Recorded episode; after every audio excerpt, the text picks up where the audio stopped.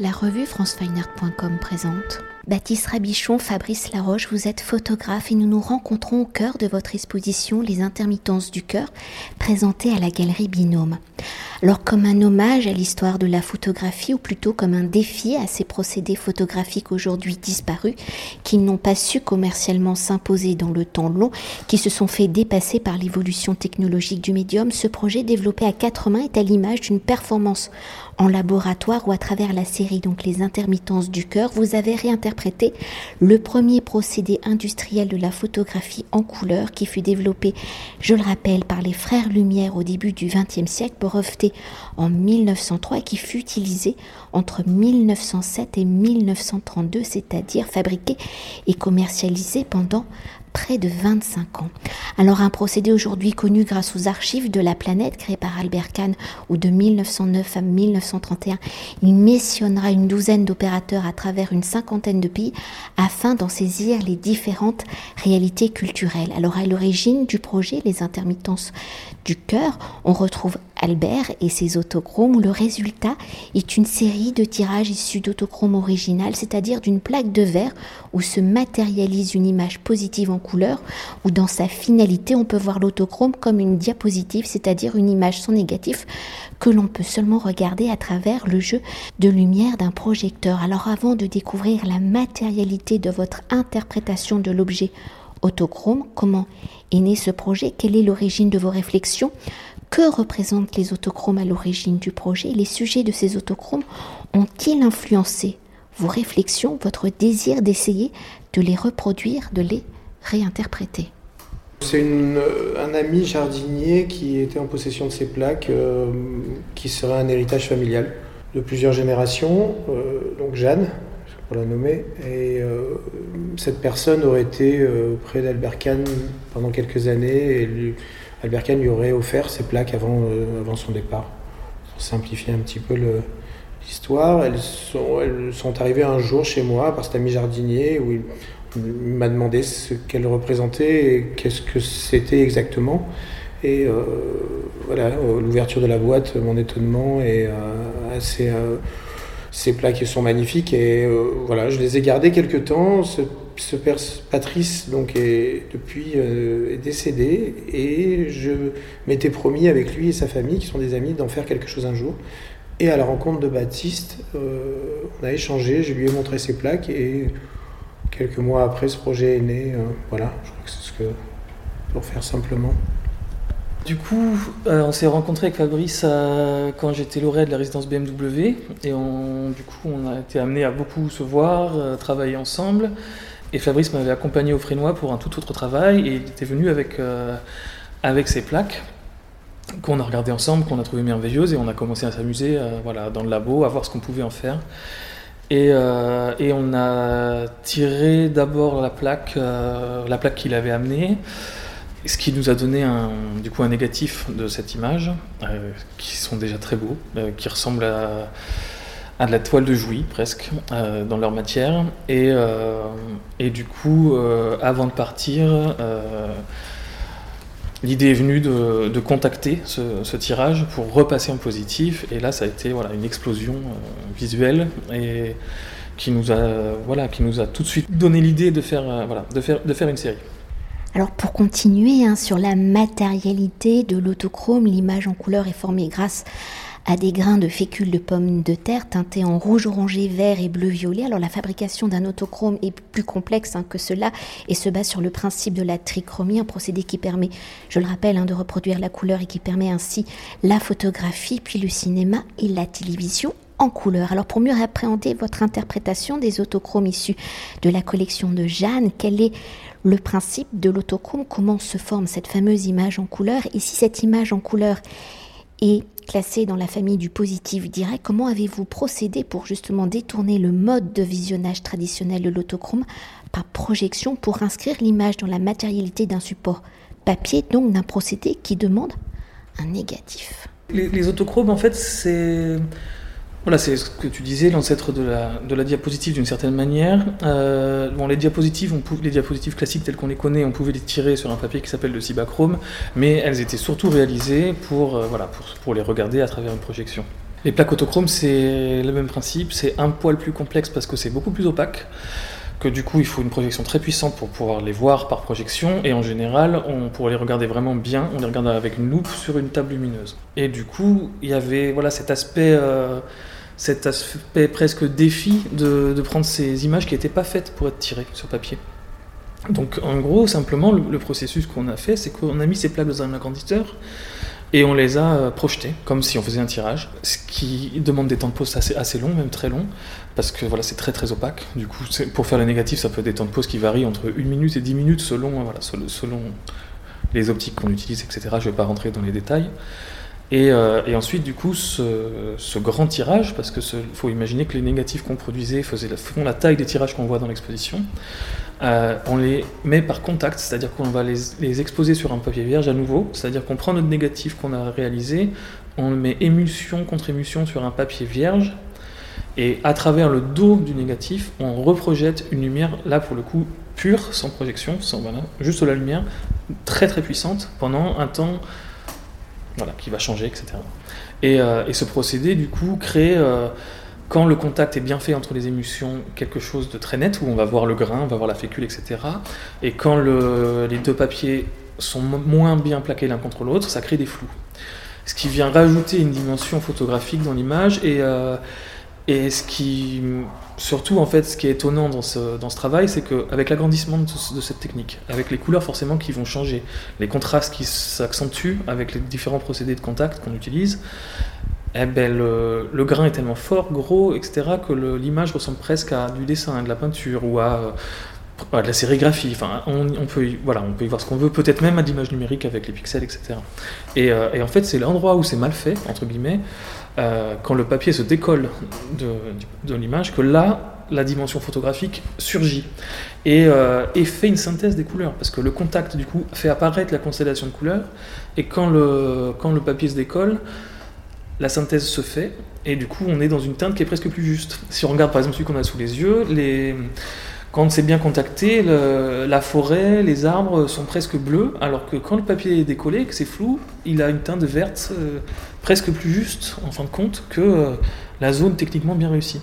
Donc euh, ces flous, on a décidé de les garder, c'est-à-dire que on a décidé de procéder à la main, c'est-à-dire on contactait les tirages à la main en faisant le mieux possible, mais il y a quand même des endroits où ça se contacte un peu moins bien et ça fait apparaître des flous. On aurait pu utiliser une grande plaque de verre pour plaquer parfaitement, mais c'était pas le, voilà, c'était pas l'idée. L'idée c'était vraiment de, de, tout faire à la main dans un, voilà, simplement dans un, dans un processus où, euh, où artisanalement on, on, vient essayer de, voilà, de faire surgir quelque chose de ces plaques euh, qui ont dormi comme ça pendant presque, pendant, pendant plus d'un siècle. Vous voulez rajouter quelque chose? En plus, il y a euh, le, le une autre dimension, je pense, qui est, qui est, bien sûr rapportée d'un travail de Baptiste, c'est toute la partie où on voit les, ronds blancs et noirs qui montrent ce côté négatif-positif, euh, qui sont les aimants que Baptiste a utilisés déjà ultérieurement dans d'autres séries et qui sont remis encore sur. Euh, il a laissé une petite touche à lui personnelle en plus euh, sur, sur ces tirages. Et ça ramène pour moi une autre dimension, euh, en plus des, euh, de, de, tout ce qu'on a laissé apparaître sur les côtés, les voiles, les papiers. Euh, ça ramène, je sais pas comment tu peux l'appeler Baptiste, cette dimension, mais ça ramène une dimension, quelque chose de plus réel. Euh, finalement, qu'on retrouve sur presque tous les tirages, hein, puisqu'ils sont pas bien coupés, euh, bien remis à leur place. C'est vraiment le tirage brut aussi, il y a un côté assez brut, puisque c'est vraiment la taille réelle de l'impression euh, qui a été projetée. Et pour continuer de décrypter votre processus d'interprétation hein, de l'autochrome, vous en avez déjà dit quelques mots, hein, le résultat n'est pas un copier-coller, ce que l'on appelle une reproduction de l'image originale. Vous avez également fait un travail de cadrage, concentrant vos recherches sur certains motifs, sur celui de la végétation. Alors une végétation que l'on imagine à l'origine capturée dans le jardin de la propriété d'Abercan à Boulogne.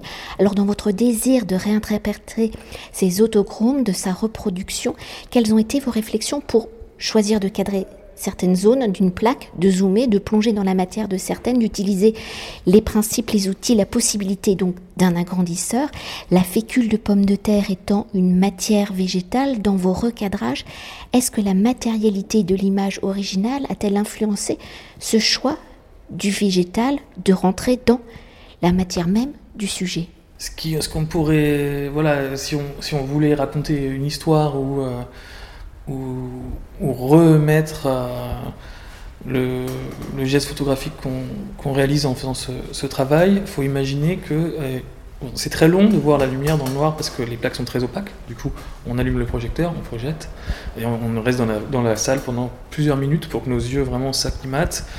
Et, là, en fait, c'est peut-être la partie la plus merveilleuse du travail. C'est-à-dire que on a, qu'il faut imaginer que sur la plupart des plaques, euh, ce qu'on a utilisé, ce sont des détails. C'est-à-dire que la plaque était projetée sur euh, une image qui faisait 3 par 4 ou 4 euh, par 5 ou encore plus. Et c'est-à-dire qu'on était totalement dans l'image. Et ça, c'est quelque chose qui est, assez, merveilleux. Et du coup, notre cadrage, en fait, c'est comme si, si on refaisait une nouvelle prise de vue, si on veut. C'est-à-dire qu'on se retrouve complètement dans un, voilà, dans un jardin en image. et là, on choisit alors bien sûr, on a une petite idée de la zone qu'on aimerait utiliser, mais parfois à la projection, ça change complètement et on décide d'aller euh, d'aller ailleurs dans l'image. Et du coup, notre négatif, en fait, c'est voilà, presque comme, euh, comme notre prise de vue. Et c'est pour ça qu'on les appelle vraiment nos négatifs, comme si, euh, comme si on avait une bobine de film. Et en fait, en plus, maintenant, nos négatifs, sont, comme on en a beaucoup du coup, ils sont roulés. Euh, dans un carton comme une bobine de film. Et, euh, je pense que du coup, il y, a cette idée-là. C'est-à-dire qu'on rejoue une promenade dans la, voilà, dans la chambre noire et, euh, on se balade dans la lumière à la recherche voilà, de l'endroit parfait à, prendre en photo. Ouais, pour, pour, continuer sur ce que dit Baptiste, moi j'ai ressenti, après je pense voilà, on a eu des ressentis différents, mais j'ai vraiment ressenti comme une, vraie, comme une prise de vue classique en fait, pendant ces, ce moment de recherche. C'est-à-dire qu'on avait des discussions, et là c'était hyper intéressant puisqu'on était deux, pour moi en tout cas, je sais pas Baptiste, hein, mais en tout cas pour moi c'était super intéressant parce qu'on allait dans un détail et des fois on était euh, plus ou moins d'accord et en même temps euh, ça se construisait pour moi comme une série parce que on, choisissait la plaque en fonction souvent de celle qui avait été faite précédemment aussi. C'est-à-dire qu'on était sur un certain cadrage et là on se dit bah tiens euh, ça serait marrant d'aller fouiller un peu plus près. Bah non il faudrait aller plus large mais finalement si mais en fait c'était pour moi j'avais ce, sentiment de prise de vue. C'est-à-dire que bien sûr c'est de l'appropriation mais en même temps, euh, j'ai vécu le même, euh, le même sentiment, le même voyage, c'est-à-dire de passer d'une plaque à l'autre et, et de revenir en arrière. C'est-à-dire comme sur une prise de vue où on pourrait euh, sûrement dans des séries qu'a fait Baptiste ou, dans mon travail, revenir quelques mois après, revenir à un endroit en se disant c'était pas le moment. Ben, moi, j'ai ressenti ça, et pourtant, on était tout le temps dans le laboratoire. Donc, l'appropriation, elle se fait à ce moment-là, et, aussi euh, au fur et à mesure des sorties euh, des tirages qui euh, influençaient, je pense, je sais pas ce que tu en penses, Baptiste, mais qui influençaient le choix aussi de ce qu'on allait faire peut-être le lendemain. Tiens, demain, il faudra faire ça. Comme si, en fait, on se projetait qu'on allait faire un bout de route ensemble, et on allait se retrouver. voilà, je sais pas. Ce...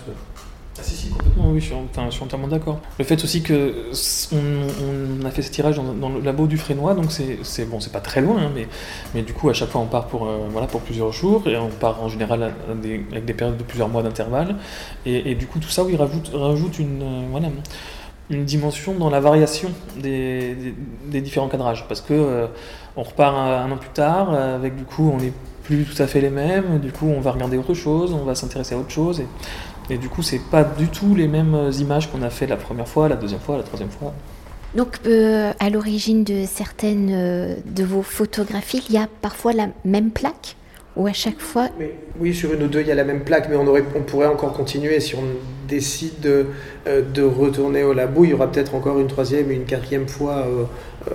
enfin, je pense, hein, on, en a déjà d'ailleurs déjà parlé avec Baptiste. Pourquoi pas un jour se remettre à, refouiller. Et, je pense que les périodes, quand on fait de la, photo, en tout cas pour moi, les, périodes, selon les périodes de ma vie, je vais être influencé par des choses différentes. Et, pourquoi pas revoyager à travers les plaques. Euh, voilà. Il y a une dimension aussi de fatigue qui était assez étonnante. Euh, j'ai rarement été aussi fatigué euh, pendant ce travail, cette recherche physiquement, hein, je parle, hein, le soir on rentrait, on était exténué après avoir fait trois tirages deux trois tirages exténué de, de, de, voilà comme si on avait pris la voilà moi je ramène ça à la route hein, parce que je pense que c'est un peu mon l'univers où je me sens le mieux. Mais mais voilà comme si on avait roulé des milliers de kilomètres et que on avait mal aux jambes mal aux bras c'était assez étonnant. Oui, parce que là, l'entretien est audio, les visiteurs devront se déplacer pour voir euh, les photographies, mais on l'a évoqué, hein, ce sont des très grands formats, et donc comme c'est du contact du 1 sur, enfin du 1 pour 1, donc on imagine, euh, d'ailleurs euh, je l'ai dit dans l'introduction, hein, c'était comme une performance, donc on vous imagine bien bouger, manipuler, on comprend cette fatigue physique. Et c'est surtout l'obscurité hein, qui produit, qui produit la, fatigue pour moi. C'est-à-dire que c'est un, état de concentration extrême, euh, puisqu'on ne voit rien quand on manipule le papier. C'est l'obscurité totale. Et, euh, du coup, c'est un travail qui nécessite deux fois plus de temps pour faire un tirage, mais même peut-être plus encore. Mais en tout cas, c'est quelque chose où, comme on fait un contact, du coup, euh, on passe notre temps à changer les réglages, à oui, à switcher entre euh, le tirage de la plaque et son contact. Et c'est pas les mêmes réglages, c'est pas les mêmes distances d'agrandisseur, c'est pas les mêmes ouvertures, etc. Et du coup, c'est du temps dans l'obscurité totale qui est, euh, voilà, qui est assez phénoménal en fait. Et, et, ça, oui, oui, c'est quelque chose qui est, qui est épuisant. Mais qui est une fatigue que j'adore. il y a eu des changements émotionnels aussi qui étaient hyper forts parce que on est dans le noir, il n'y a rien et d'un coup on est émerveillé par ce qui sort et on, se regarde genre waouh, qu'est-ce que c'est quoi? Qu'est-ce qui apparaît, euh, qui est en train d'apparaître? Et un autre moment complètement éteint, euh, couché par terre pendant 10 minutes en train d'attendre que cette plaque veuille bien nous, donner quelque chose. Et euh, je pense que c'était hyper fort aussi et je pense que l'émotion elle, elle, fatigue aussi. en tout cas, moi elle me fatigue. mais je pense que Baptiste aussi, pareil, c'était assez émotionnel pour moi en tout cas. Et peut-être pour poursuivre et pour sortir de la dimension euh, performative et aborder l'aspect plus poétique hein, du projet, peut-on s'attarder sur son titre qui fait référence à la littérature, aux écrits de Marcel Proust? Alors au regard du processus de création du projet, quelle est l'histoire des intermittences du cœur? Quelle était sa signification pour Marcel Proust? Et quelle est votre signification à vous? Les intermittences du cœur, c'était le titre que Proust voulait donner à toute la recherche quand il était en train de l'écrire, et finalement il l'a relégué à une petite partie de son livre. Et euh, j'ai toujours, trouvé ça, toujours trouvé ça très beau de, voir, euh, parce que j'adore la recherche, c'est un, de mes livres favoris, et j'ai toujours trouvé ça très beau de voir au détour de, des pages voilà, cette phrase passer, et de savoir que ça aurait pu être le titre et alors, le fait que c'est un titre finalement, en fin de compte, seuls ceux qui ont lu Proust enfin, connaissent, puisque. Alors que La Recherche sans perdu, tout le monde, voilà, même, ceux qui ne l'ont pas lu le, connaissent. Et du coup, euh, ce titre, euh, voilà, je le trouvais très beau et je trouvais qu'il rentrait en écho un peu avec, euh, avec cette histoire de, de cette mini collection de Jeanne, du coup, qui était la, la propriétaire de, ces plaques et de, faire quelque chose voilà, de cette toute petite part d'un héritage photographique colossal, hein, parce que la, collection d'Albert Kahn, ce sont plusieurs dizaines de milliers de plaques. Là, c'était voilà, une petite partie qui s'en était, voilà, qui était écartée euh, au travers d'une histoire très touchante de cette femme qui a été auprès d'Albert Kahn euh, euh, pendant la, la, fin de sa vie et qui aurait pu voilà, enfin, qui a donné lieu à voilà, une nouvelle histoire euh, qu'on a créée à partir de ces quelques plaques. Et du coup, je trouvais ça, voilà, je trouvais que ça faisait vraiment écho. Et puis, c'est voilà, les intermittences du cœur.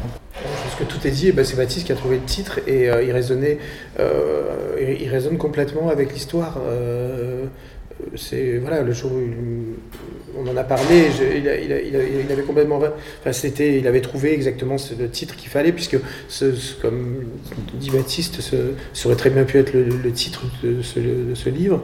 Et en même temps Jeanne aurait pu faire partie peut-être de façon plus grande dans la vie de ces grands personnages qu'on connaît et euh, où euh, toutes ces femmes ont influencé en tout cas tous ces grands personnages et on n'en parle pas assez on n'en parle pas assez la plupart du temps. Euh, donc, enfin, pour moi, c'était euh, hyper content que Baptiste ait trouvé le titre. C'était parfait. pour refaire un, un, tout petit. Si on veut faire encore des parallèles, rajouter des parallèles, etc. Moi, ça me fait penser aussi à Céleste Albaré, du coup, qui était, voilà, qui était auprès de Proust sur toutes ces dernières années, dont on reparle beaucoup maintenant, et qui, voilà, qui, a, qui est un témoignage sur le côté de l'œuvre, mais qui est un témoignage tout aussi intéressant. Et du coup, d'une certaine manière, on a ressorti un peu euh, voilà, un, témoignage de, de, ce qui a entouré cette personne. Merci beaucoup. Cet entretien a été réalisé par France Weiner